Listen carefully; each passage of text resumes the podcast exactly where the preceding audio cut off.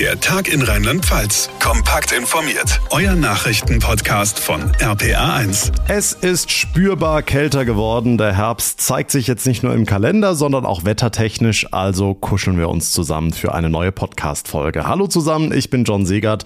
Freut mich sehr, dass ihr einschaltet. Heute geht's ums Essen. Lieblingsthema von mir.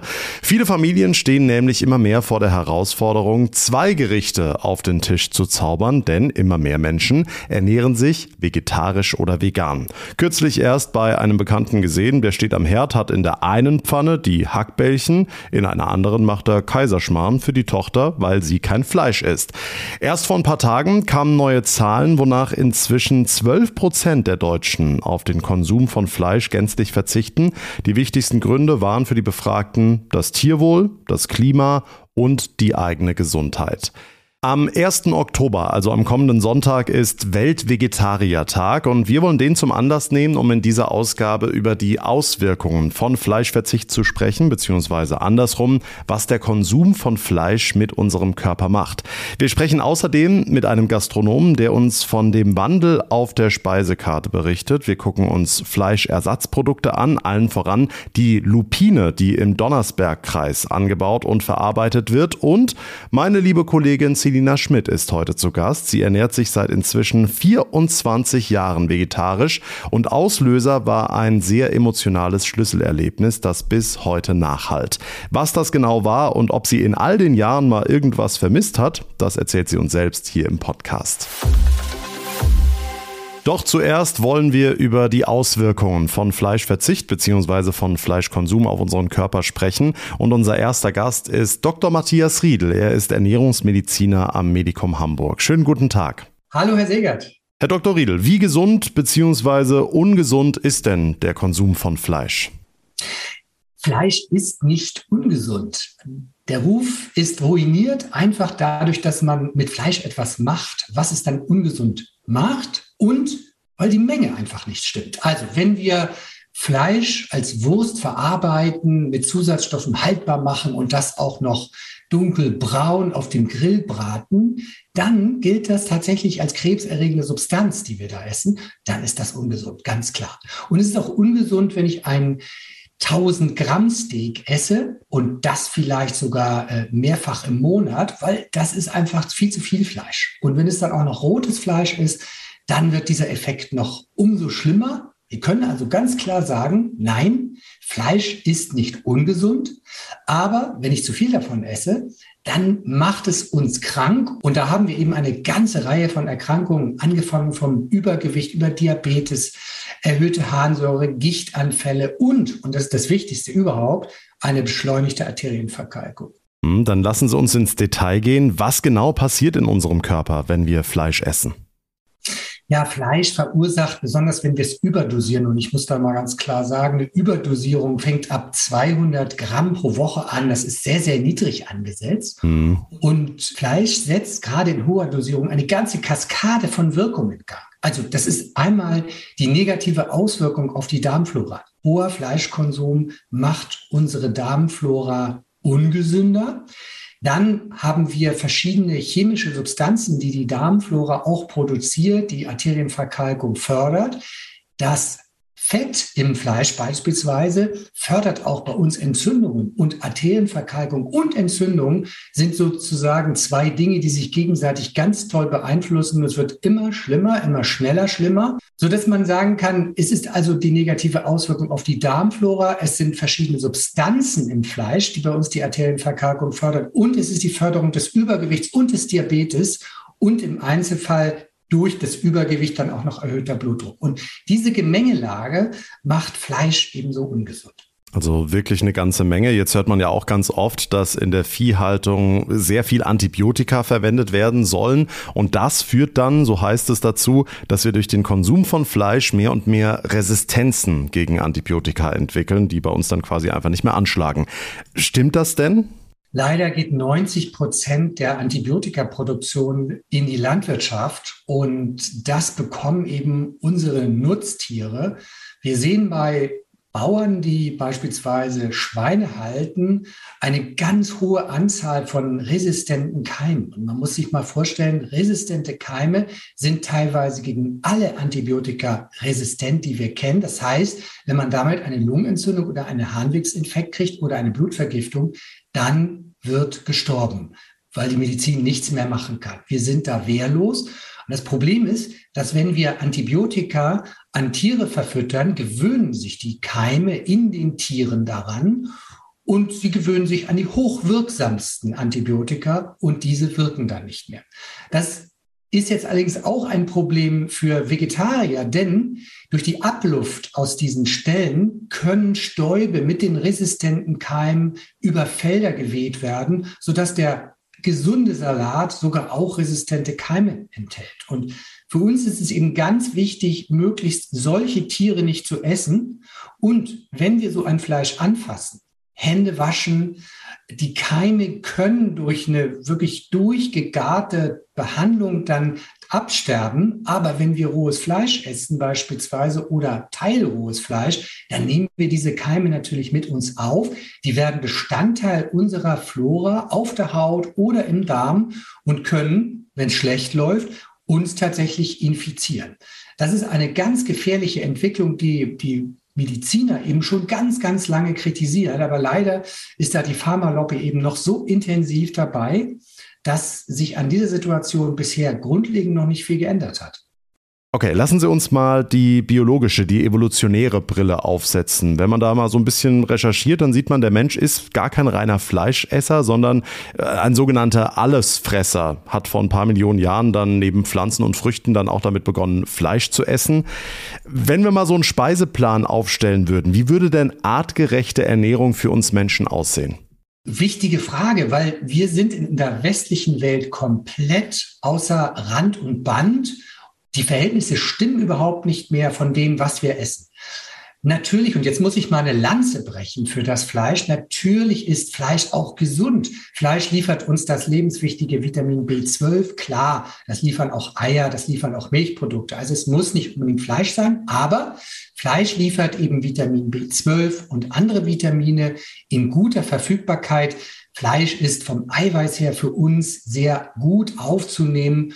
Und wir haben eben Eisen, Zink, und Selen im Fleisch enthalten. Und die ersten beiden, also sowohl das Zink als auch das Eisen, die sind für unsere Abwehr enorm wichtig. Wir wissen, bei einem Eisenmangel beispielsweise wirken Impfungen nicht und die meisten Erkrankungen nehmen einen schwereren Verlauf, wenn man diese Mineralien nicht genug zu sich nimmt.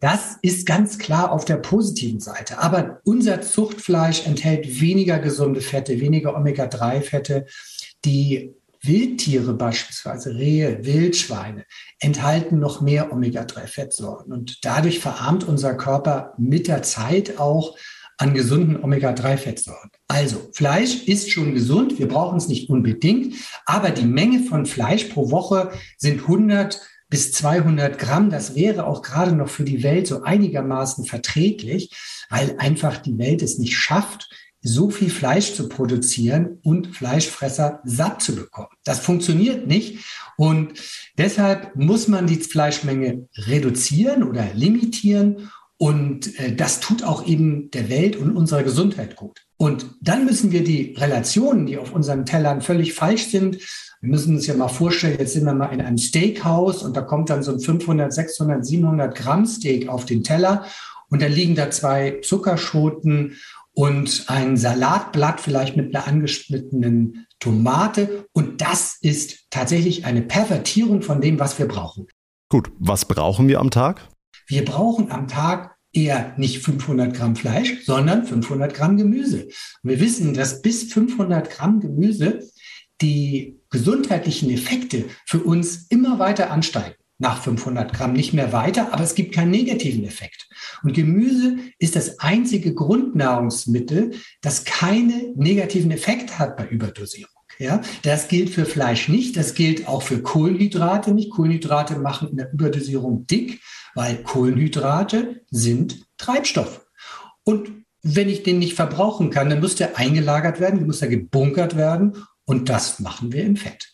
Also ganz klar an erster Stelle artgerechte Ernährung, das, was wir Menschen brauchen, das, was übrigens jedes Tier hat. Jedes Tier hat eine artgerechte Ernährung. Also an erster Stelle 500 Gramm Gemüse und da eben verschiedene Sorten und nicht nur das Number One Gemüse der Deutschen, das sind die Tomaten. Also Variationen auf dem Teller. Für mich gehören natürlich auch ganz klar Nüsse und Pilze dazu. Nummer zwei ist die richtige Menge an Eiweiß.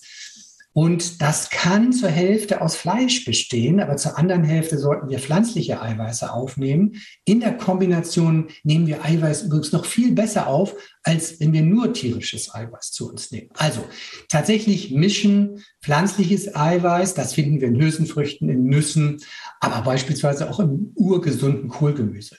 Und warum das Gemüse so wichtig ist, wir haben eben da nicht nur die gesunden Ballaststoffe, von denen die meisten Deutschen einen Mangel haben, sondern wir haben auch jede Menge sekundäre Pflanzenstoffe da drin. Und bei denen kommen wir mittlerweile dahinter, dass die total viele gesundheitliche Nebeneffekte haben, wie Blutdrucksenkung, Krebshemmung, Blutfettsenkung und eine Verbesserung der Fließeigenschaften, um nur so ein paar Beispiele zu nennen.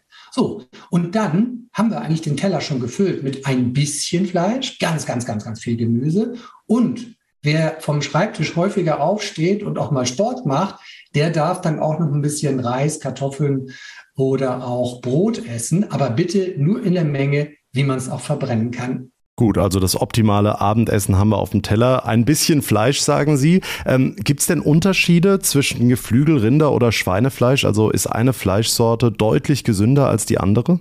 Ja, ich fange dann einfach mal bei dem gesunden Fleisch an und da beziehe ich einfach mal Fisch mit ein. Fisch ist tatsächlich äh, das gesündeste Fleisch, wenn wir das zu Fleisch zählen wollen, weil es Omega-3-Fettsäuren beinhaltet. Natürlich haben wir auch das Problem der Schwermetalle im, im Fischfleisch. Und wir haben mittlerweile auch Mikroplastik da drin. Also das macht die Sache schon noch problematisch. Gehen wir aber weiter jetzt zum weißen Fleisch, äh, also Hühnerfleisch beispielsweise ist dann die nächste Variante des gesunden Fleisches. Natürlich, und das möglichst als Biofleisch, dann haben wir eigentlich das beste Fleisch, das es überhaupt gibt. Natürlich Wildfleisch ist ja auch Biofleisch, das käme dann auch noch mit dazu. Dann geht's weiter zum roten Fleisch und absolut an der Negativliste sind dann verarbeitete rote Fleischsorten, also Wurst. Und wenn wir die dann auch noch dunkelbraun braten oder frittieren, dann ist es mega ungesund. Okay, kommen wir abschließend noch zu den Fleischersatzprodukten, die wir heute im Podcast auch näher behandeln wollen. Es gibt eine ganze Reihe davon, aus den unterschiedlichsten Pflanzen hergestellt. Was sagen Sie aus ernährungswissenschaftlicher Sicht? Wie gesund sind diese Ersatzprodukte? Wenn ich ein Fleischersatzprodukt selber herstelle oder aber jemand es mir herstellt aus Zwiebeln, aus Bohnen und äh, aus äh, Pilzen, ähm, dann ist das gesund. Denn es ist ja sozusagen zerkleinertes Gemüse. Das ist gesund, das machen auch manche Hersteller, weil da sind die gesamten Gemüse drin. Wenn ich aber jetzt dahergehe und ich extrahiere aus Erbsen Proteine, mische dann ein bisschen rote Beete Farbstoff dazu, Zusatzstoffe und schlechte Fette, wie das viele machen, dann ist das ein Fleischersatzprodukt aus dem Chemiebaukasten und das kann man mal essen, aber es ist kein gesundes Lebensmittel. Ich warne davor. Solche Produkte, die werden ja auch als Burger-Buletten verkauft, hochpreisig. Dann haben sie das Preisniveau eines äh, Stück Biofleisches, aber sie sind nicht gesund. Sie sind hochprozessierte Fertignahrungsmittel und wir wissen, je höher prozessiert ein Nahrungsmittel, desto höher ist unsere negative Auswirkung auf die Gesundheit. Und wer täglich viele prozessierte, hochprozessierte Lebensmittel isst, der lebt kürzer. Und das betrifft auch diese Astronautennahrung, die jetzt massenhaft verkauft wird. Sagt der Ernährungsmediziner Dr. Matthias Riedel aus Hamburg. Vielen Dank für Ihre Einschätzung. Ich danke für das Gespräch, Herr Segert.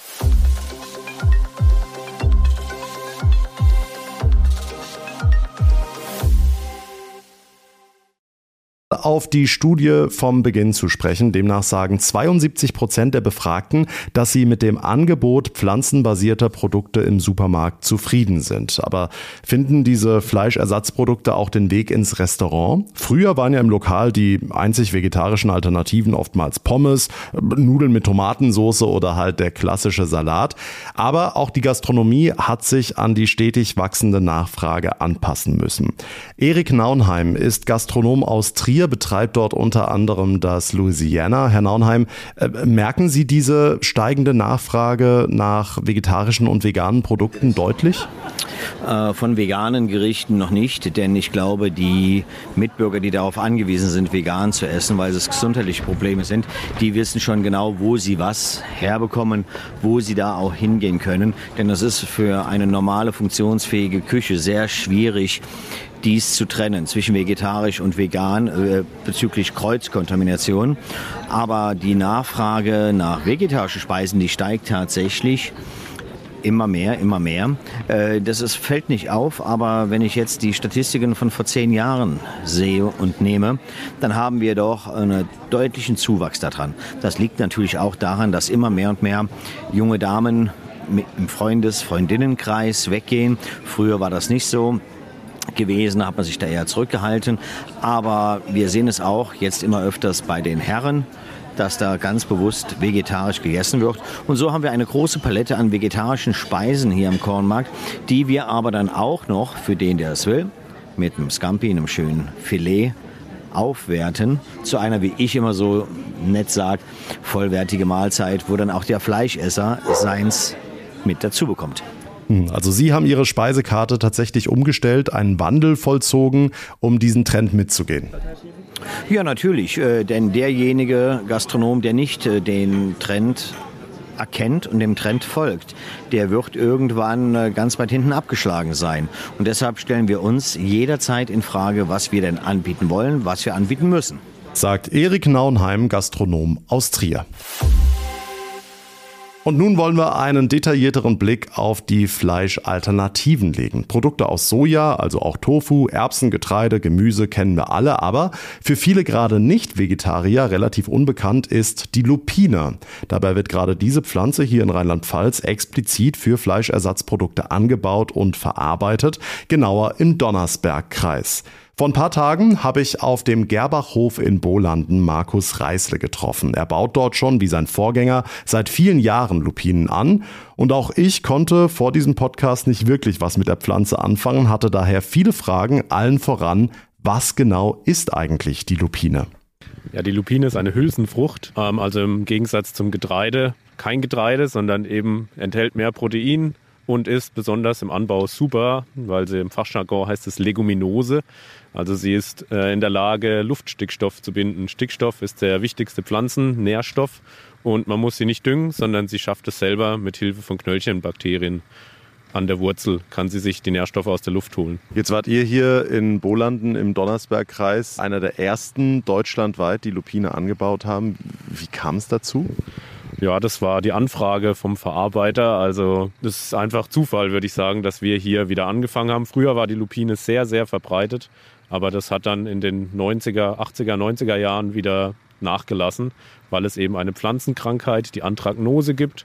Und wir oder mein Hofübergeber damals ohne mich, ich war noch nicht da, hat es einfach probiert, ob es hier funktioniert. Und das hat es. Also wir sind jetzt bei den klimatischen Bedingungen des Donnersbergkreises. Was ist die Lupine für eine Pflanze, was die, was die Witterung angeht? Also wir lesen und hören in den letzten Jahren natürlich durch Klimawandel von massiven Ernteausfällen. Wie resistent ist die Lupine? Ähm, gegenüber Trockenheit einigermaßen resistent. Also die letzten Jahre sind wir da auch an die Grenzen gekommen. Die richtige Dürre hat die Lupine nicht mehr vertragen. Da haben wir jetzt auch schlechte Ernten eingefahren. Ansonsten ist es eher so, dass eher feuchte Witterung Probleme macht, eben aufgrund der Pilzkrankheiten. Also wenn sie irgendwann in eine feucht-warme Phase reinkommt, dann kann es zu einem Totalausfall kommen, weil die Blätter einfach zusammenschrumpeln und man nichts ernten kann. Wie viel habt ihr hier angebaut? Wie viel Hektar und wie ist, hat sich das in den letzten Jahren entwickelt? Ähm, wir bauen zwischen fünf und sieben Hektar an und wir haben nochmal einen Bioland-Kollege hier im Dorf, der ebenfalls so viel anbaut. Also wir bauen zwischen 10 und 15 Hektar Lupine an. Und von der Abnahme ist das eine gefragte Pflanze? Nee, also es ist eine Nischenkultur. Man kann sie jetzt nicht einfach zum Landhandel bringen und abkippen. Dort ist es maximal als Futter verwendbar.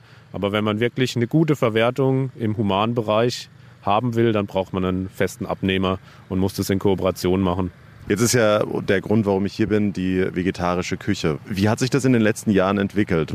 Ja, recht positiv. Also über Corona hat man gemerkt, dass es einen totalen Boom gab. Jetzt ist es wieder ja, rückläufig, sage ich mal, aber immer noch auf einem höheren Niveau wie vor Corona. Und wir im Betrieb bauen auch noch Kichererbsen an und haben einen Hofladen. Also wir versuchen auch die vegetarische und vegane Community zu bedienen. Ähm, aber nicht nur. Also wir sehen das als Kreislaufwirtschaft hier auf unseren Feldern mit Tierhaltung. Aber gleichzeitig essen wir auch persönlich sehr gern pflanzliche Proteine und sehen sowohl auf dem Acker als auch auf dem Teller eine ausgewogene Ernährung für uns als sehr wichtig. Das wäre die nächste Frage gewesen. Wie würdest du sagen, hat sich die Ernährungskultur in Deutschland in den letzten Jahren, seitdem du jetzt auf der Welt bist, entwickelt? Ja gut, ich kriege es hauptsächlich ja aus unserem Einzugsgebiet mit. Also wir haben eine stark biologisch bedachte Kundschaft. Also wir haben total Glück natürlich, dass wir Kunden haben, die darauf Wert legen, dass wir wirklich nachhaltig mit den Böden umgehen, dass wir qualitativ hochwertige Lebensmittel erzeugen und sind bereit, das auch zu bezahlen. Und da bin ich total glücklich, dass es diese Art von Menschen gibt. Und ich würde mir wünschen, dass viel mehr Leute aus dem Discounter rausgehen und auf die Höfe gehen und gucken und biologisch einkaufen. Heißt also für die Leute, die jetzt unser Interview hören oder allgemein unseren Podcast hören, ähm, es geht nicht darum, Fleisch sein zu lassen, sondern es geht um den bewussten Umgang. Genau, es geht eigentlich darum, das Rindersteak wieder auf Sonntags zu verlegen und nicht jeden Tag Fleisch zu konsumieren oder wenn dann nur in kleinen Mengen, sondern einfach eine Ausgewogenheit zu schaffen, weil die Ausgewogenheit brauchen wir auf den Äckern, um die Biodiversität zu erhalten, um unsere Umwelt zu erhalten und den Klimawandel ein bisschen auszubremsen. Also gestoppt kriegen wir ihn eh nicht mehr. Wir können uns einerseits anpassen, indem wir neue Kulturen anbauen und andererseits müssen wir alles versuchen, ihn so langsam wie möglich zu gestalten. Macht ihr das schon, diese Anpassung? Also du hast die Kichererbse jetzt angesprochen. Sind, sind das so Sachen, die ihr dann ab und zu mal in einer ruhigen Minute überlegt, von wegen, ey, wir haben den Klimawandel, wir können ihn nicht mehr aufhalten, du sagst es selbst, wir müssen jetzt mal das und das probieren? Ja, also wir haben immer ein kleines Eck von einem Acker, wo wir neue Sachen ausprobieren, eigentlich jedes Jahr. Jetzt haben wir Kidneybohnen probiert dieses Jahr. Das war ein bisschen schwierig, weil die doch mehr Wasser brauchen, als wir dachten.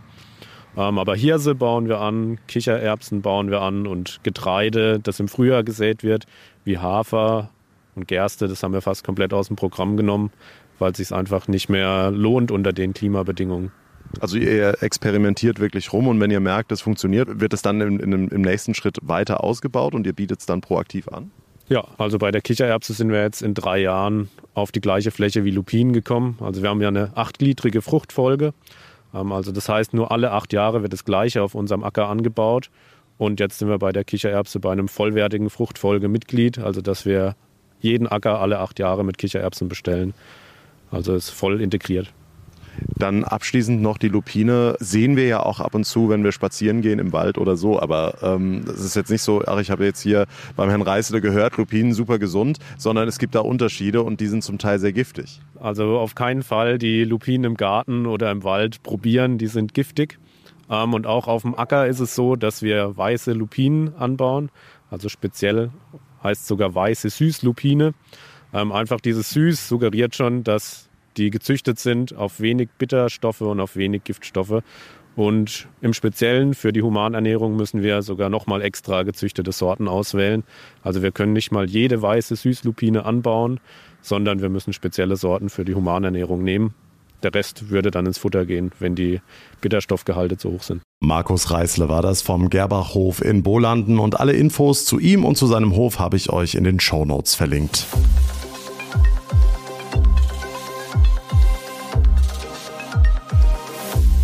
Von Bolanden geht dann die Lupinenlieferung ins nur wenige Kilometer entfernte Ramsen im Donnersbergkreis. Dort produziert die Firma Pur Vegan seit vielen Jahren Fleischersatzprodukte und exportiert nach ganz Deutschland. Geschäftsführer ist Alex Bauer. Alex, was wird denn beispielsweise aus Lupinen hergestellt? Wir ähm, produzieren mal ausschließlich vegane Convenience-Produkte aus den Lupinen und äh, wir versuchen ähm, daraus leckere Schnitzel, Filets, äh, ein leckeres geschnetzeltes, leckeres Gyros zu machen, Frikadelle, Würstchen, so alles, was du dir so vorstellen kannst. Mhm, Und wie ist die Nachfrage am Markt nach Lupinenprodukten jetzt im Vergleich zu anderen Fleischersatzprodukten? Da wir nicht der einzige Hersteller sind, kann ich das natürlich relativ schwierig einschätzen. Für uns war es damals einfach so, ähm, wir haben eine Alternative gesucht, eine regional anbaubare Alternative zu Sojaprodukten, die aber einen ähnlich hohen Eiweißgehalt hat, weil ja das das äh, Thema ist, was ich imitieren möchte. Herr Zerger vom Bolander Hof als Anbauer ist dann äh, auf die Idee gekommen, das mit der weißen Süßlupine zu probieren. Wir können sie relativ vernünftig verarbeiten und so ist es dann dabei geblieben und Markus Reißle setzt die Arbeit am Gerbachhof weiter fort. Bezieht ihr eure Lupinen denn ausschließlich aus Bolanden bzw. dem Donnersbergkreis? Ja, im Moment beziehen wir es zu 100 Prozent aus dem Donnersbergkreis, würden das natürlich auch gerne beibehalten, aber da kommt es, so ehrlich muss man dann sein, auch auf die Erntemenge an äh, und natürlich auch auf unsere Verkaufsmenge. Im letzten Jahr war die Ernte, glaube ich, nicht so gut oder in den letzten Jahren ist es ein bisschen schwierig, glaube äh, deutschlandweit mit, mit ziemlich vielen Produkten.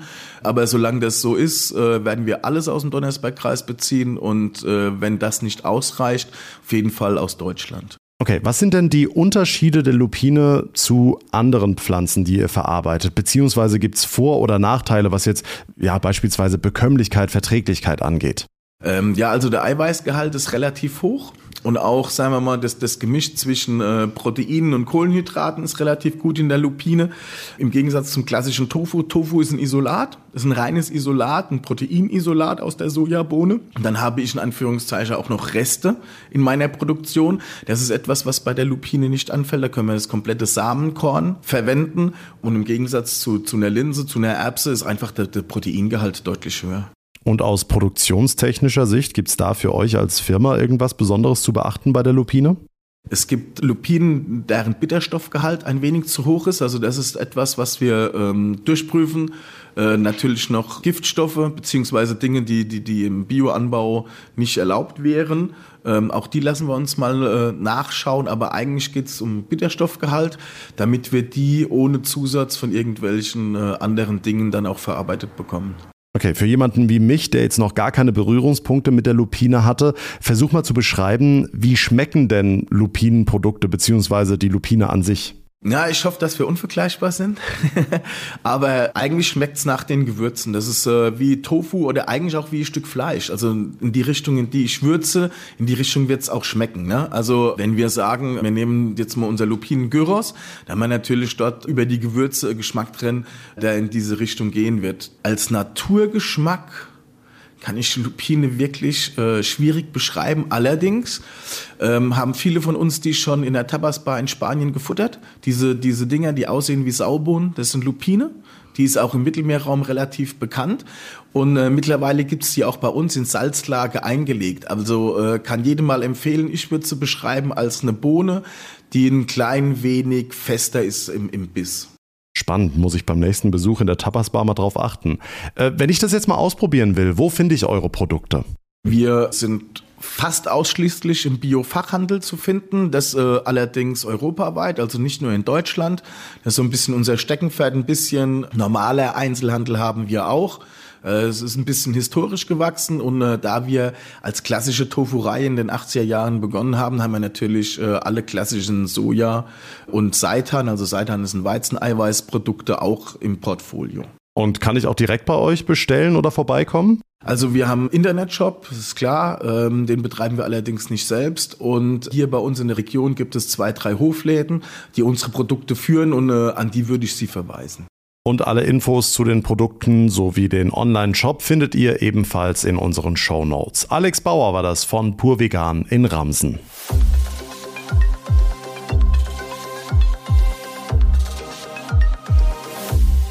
Wie lebt es sich als Vegetarier? Vermisst man dann irgendwann mal das Steak auf dem Teller? Kommt man in Versuchung, wenn man auf der Kirmes die Bratwurststände riecht? Oder andersrum, ekelt das einen sogar an? Meine liebe Kollegin Selina Schmidt ernährt sich seit inzwischen 24 Jahren vegetarisch und ich freue mich sehr, dass sie ihre Erfahrungen heute mit uns hier im Podcast teilt. Hallo Selina, schön, dass du da bist. Hallo John. 24 Jahre, eine lange Zeit, länger als die Hälfte deines Lebens, kann man so indiskret sagen. Ähm ja, kann man. Äh, also seit ich geboren bin, nein, Quatsch. nee, ich bin jetzt 38 und äh, mit 14 habe ich mich dazu entschieden, auf Fleisch zu verzichten. Wie kam es dazu? Ja, es ist vielleicht so eine kleine Kindergeschichte, muss man sagen. Äh, also nicht so ernst zu nehmen, aber für mich war es in dem Moment ernst. Ich hatte eine Hündin und nein, ich habe sie nicht gegessen, ähm, die einfach verschwunden ist. Also äh, meine Oma hatte damals äh, das Tor aufgemacht und der Hund ist raus und war verschwunden. Und am gleichen Tag ist noch ein anderer Hund bei uns aus dem Ort verschwunden und ähm, eine Woche später nochmal zwei aus einem Nachbarort. Und da lag eben die Vermutung nahe, dass da irgendwie Tierfänger unterwegs waren. Und das war für mich wirklich ein Weltuntergang. Also die war mein Bezugshund, mein, meine Seelenschwester irgendwie. Also ich habe mit der alles gemacht und es war ganz schlimm zu dem Zeitpunkt. Und ähm, ein paar Wochen später, also ich habe dann wirklich alles unternommen. Ich habe gesucht. Ich bin wochenlang musste mich mein Vater irgendwie durch die Gegend fahren auf der Suche nach dem Hund und sie ist einfach nicht wieder aufgetaucht und dann habe ich wieder so einen Nachmittag gehabt, wo ich einfach richtig fertig war und geweint habe ohne Ende und dann war ein Freund von mir damals zu Besuch und hat gesagt, na ja, nee. dann habe ich gesagt, ja, was ist, wenn die jetzt voll gequält wird von diesen Tierfängern und äh, da leiden muss und dann hat er so salopp gesagt, na ja, andere Tiere müssen auch leiden, wenn du die essen willst. Hm. Und das war für mich in dem Moment so gravierend, so äh, schlimm, dass ich gesagt habe, wer bin ich denn? Wer bin ich, dass ich entscheiden kann, dass andere Lebewesen wegen mir leiden müssen? Und dann habe ich gesagt, gut, dann nicht dann will ich das nicht mehr. Also hatte ich dein damaliger Freund dann in dieser absoluten Verletzlichkeit mitten ins Mark getroffen mhm. und dieser Satz, der war quasi kriegsentscheidend, dass ja. du gesagt hast, ab heute lebe ich vegetarisch. Genau, genau. Und dabei ist es geblieben. Also ich hatte zu dem Zeitpunkt nie gesagt, ich mache das jetzt für immer und die Entscheidung steht jetzt für immer fest und ich werde nie mehr Fleisch essen. Ähm, das war es gar nicht, sondern es war für den Moment die Entscheidung und ich habe mich einfach nicht wieder dafür entschieden, Fleisch zu essen. Aber war es schon radikal. Also ja. du warst dann von heute auf morgen kein Fleisch mehr. Ja. Jetzt mit 14 ist ja so, dass Mama, Papa oft noch kochen. Hm. Was haben die dazu gesagt? Ja, mein Papa hat mir, glaube ich, noch zehn Jahre später angeboten, ob, sie, ob ich nicht ein Stück Fleisch will, ein Schnitzel mit essen will oder irgendwas. Für die Mama war das gar kein Problem. Die hat dann einfach äh, für mich was extra gemacht oder ich habe einfach nur die Beilagen gegessen oder so. Also das war gar kein Aber die haben es auch verstanden. Die ja. haben jetzt nicht gesagt, ach komm, wegen dem Hund, jetzt hör mal auf oder so, weil das Verständnis fehlt mhm. ja oftmals. Nee, ähm, die waren da wirklich total verständnisvoll und die wussten ja auch, wie viel mir mein Hund bedeutet hat. Also wie wichtig mir dieses Tier war. Und ich wollte dann keinen Unterschied machen, zu sagen, ein Hund leidet mehr als ein Schwein oder ein Huhn oder ein Fisch, sondern für mich ging für, für mich ging es um das Lebewesen. Was hat das mit dir gemacht? Zum einen dieses, dieser Aspekt, ich, ich bin jetzt nicht mehr dafür in Anführungszeichen verantwortlich, dass da äh, Tiere in der Viehhaltung gequält werden und auf der anderen Seite der Fleischverzicht. Was hat das mit dir gemacht? Also erstmal für mich vom, vom Bewusstsein her war es ein gutes Gefühl, muss ich sagen. Einfach zu sagen, ähm, ich bin nicht verantwortlich. Ich persönlich bin nicht verantwortlich dafür, dass jetzt ein Tier gestorben ist. Natürlich stirbt es trotzdem. Also ich bin ja nicht irgendwie blöd, sondern ich weiß natürlich, dass die Tiere trotzdem geschlachtet werden, aber es ist nicht meine Verantwortung, weil ich es nicht konsumiere. Ähm, Körperlich muss ich sagen, habe ich nichts gemerkt. Also ich habe jetzt nicht wahnsinnig abgenommen oder irgendwas. Ich verzichte ja auch nicht ganz auf tierische Produkte. Also ich esse auch noch Käse und Milch, Eier. Da achte ich aber schon drauf, ähm, zu gucken, dass ich Bio kaufe oder dass es eben, dass ich weiß, wo es herkommt. Ganz vegan zu werden war auch mal eine Überlegung, aber das finde ich tatsächlich einfach dann schwierig in der Umsetzung für mich persönlich. Du hast vorhin auch äh, in unserem Vorgespräch so schön erzählt, warum du Honig isst. Also das ist für dich, glaube ich, so ein ganz krasser mhm. äh, Gradmesser. Vielleicht kannst du es nochmal wiederholen. Ja, also weil Veganer zum Beispiel essen keinen Honig, weil da ja auch die Bienen ausgebeutet werden. Also das Produkt der Bienen wird verzehrt. Ähm, bei mir ist es so, also ich esse Honig, weil ich eben nicht vegan bin. Und wäre jetzt der Honig aus Bienen hergestellt, dann wäre es wieder das Lebewesen. Also mir geht's um das Lebewesen, äh, dass ich das nicht konsumiere. Ich esse zum Beispiel auch keine Gummibärchen mit Gelatine, weil da ähm, Schweineprodukte oft verarbeitet sind oder Schweineknochen verarbeitet werden. Also da achte ich einfach schon drauf, dass es einfach tierfrei ist. Und was sagst du zu Argumenten, von die du jetzt gerade angeführt hast? Ja, das arme Schwein, die arme Kuh, die wird ja eh geschlachtet. Da mache ich jetzt keinen Unterschied. Was sagst du so jemandem? Ja, natürlich. Es wird sowieso geschlachtet. Aber wenn jeder einfach darauf achten würde, vielleicht ähm, zu gucken, wo kommt das Tier her? Äh, muss ich jeden Tag Fleisch konsumieren? Also so kleine Fragen, die man sich selbst stellen kann.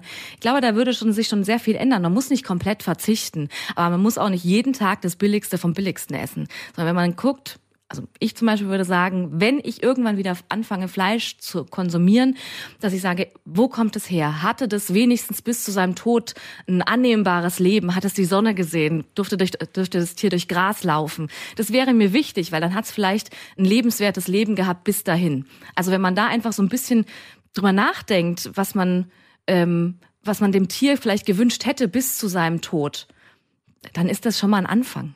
Ganz oft ist es aber so, dass die Vegetarier und Veganer mit die, bei dieser guten Sache sich selbst im Weg stehen, weil sie andere dann wirklich rabiat bekehren wollen. Mhm. Also man, man, man ist dann wirklich genervt, weil es dann immer nur heißt, nee, guck dir das doch mal an, dass äh, die armen Tiere, wie die da leiden und weißt du, was das Fleisch mit deinem Körper macht und sonst was. Also es, es ist wirklich so eine so eine penetrante Art und Weise, habe ich jetzt schon erlebt. Es soll nicht alle über Vegetarier oder Veganer über einen äh, Kamm scheren. Wie stehst du dazu?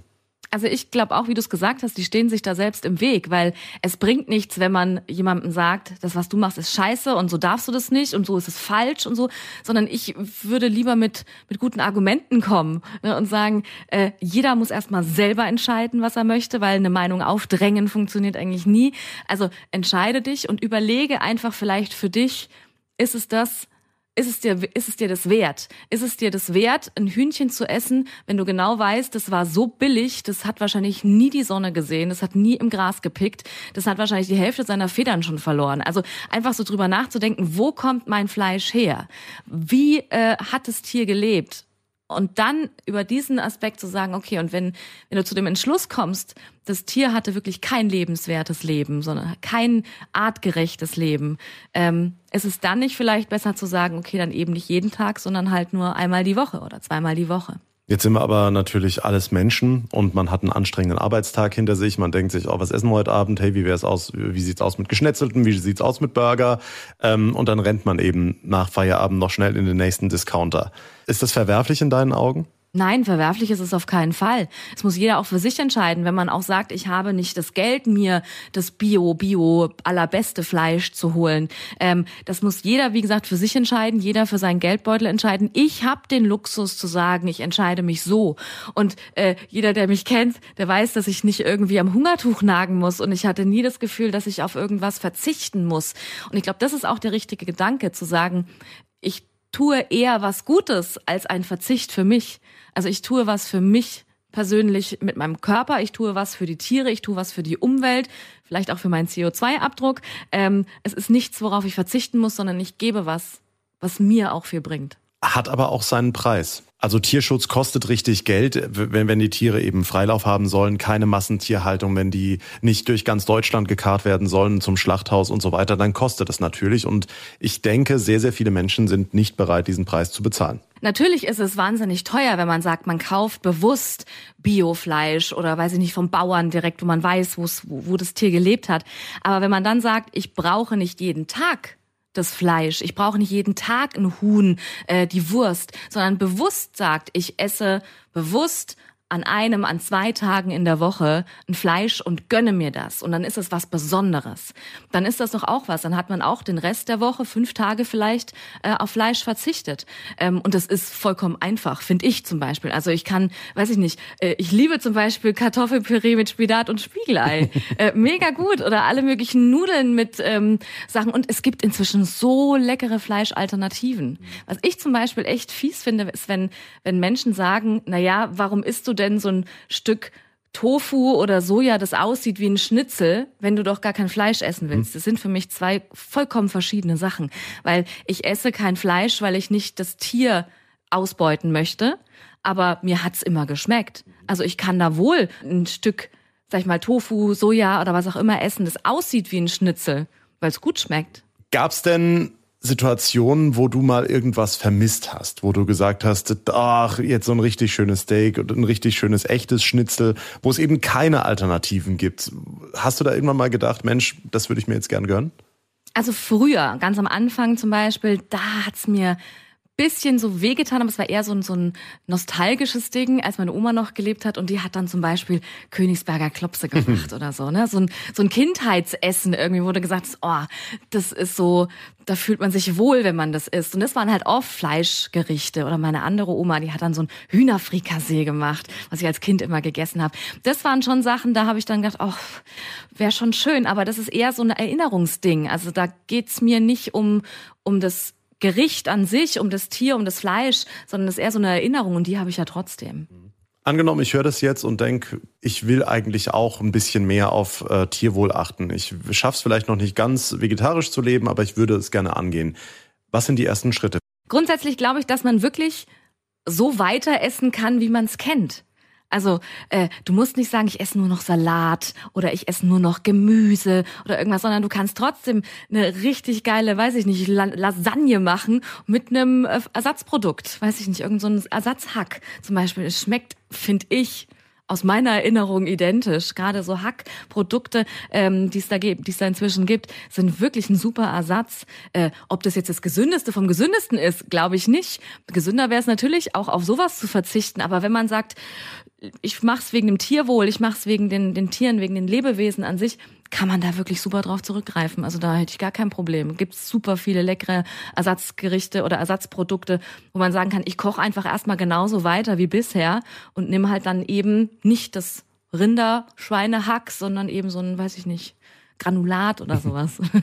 Jetzt beschäftigen wir uns ja hier im Podcast auch mit Lupinen, die ja auch so ein bisschen Nischenprodukt sind. Gibt es denn in der ganzen Produktpalette irgendwas, was du vermisst? Oder hat sich dieser Markt der vegetarischen, veganen Ernährung in den letzten Jahren so optimiert, dass man eigentlich alles, was auch normal Esser, sage ich mal, äh, essen können, findet?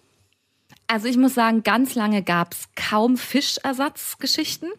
Äh, Fisch habe ich immer super gern gegessen ähm, und habe das schon ein bisschen vermisst. Inzwischen gibt es ein paar äh, Fischersatzprodukte die nicht alle lecker sind. Es gibt zum Beispiel eins, das ist ganz lecker, das ist wie so ein Dosentunfisch. Das ist echt ein richtig gutes Produkt. Ähm, ansonsten ist es so beim Fisch, weiß ich nicht. Aber das ist dann auch eher so, so, ein, so eine Erinnerung, die ich da eher habe an, keine Ahnung, Schollenfilet essen mit dem Opa oder so. Also sowas gibt's nicht, aber ansonsten kriegst du echt alles. Wirklich. Vermisse ich nix.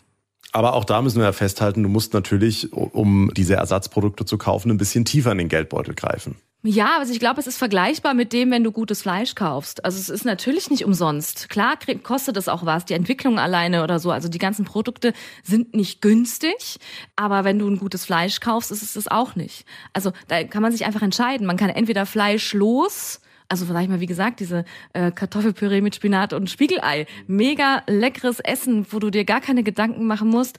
Ähm, da brauchst du, wie gesagt, auch nicht viel Geld. Oder irgendwelche Nudelgerichte brauchst du auch nicht viel Geld. Und wenn du sagst, du möchtest wirklich gut eine gute Mahlzeit mit mehreren Komponenten oder was machen, dann kostet das Fleisch genauso wie das Ersatzprodukt. Also halten wir fest, unterm Strich, egal welchen Weg man geht, es geht um die bewusste Ernährung und nicht nur bewusst auf Körperbewusst, sondern auch auf Tierwohl und Nachhaltigkeit bewusst. Und dann kann man auch Fleisch essen, wenn man jetzt eben sagt, man isst nicht jeden Tag seine Bärchenwurst, sondern gönnt sich einen ja. Steak pro Woche zum Beispiel. Ja, und wie gesagt, gerne einfach auf gutes Fleisch zurückgreifen. Das ist natürlich besser für einen selbst, besser für das Tier, besser wahrscheinlich für den Bauern nebenan. Also da unterstützt man, glaube ich, einfach eine ganze Kette und mit diesen ganzen Massentierhaltungen tut man auch sich selbst nichts Gutes. Sagt unsere liebe Moderatorin, Kollegin Selina Schmidt. Danke, dass du da warst. Danke. Sehr gerne.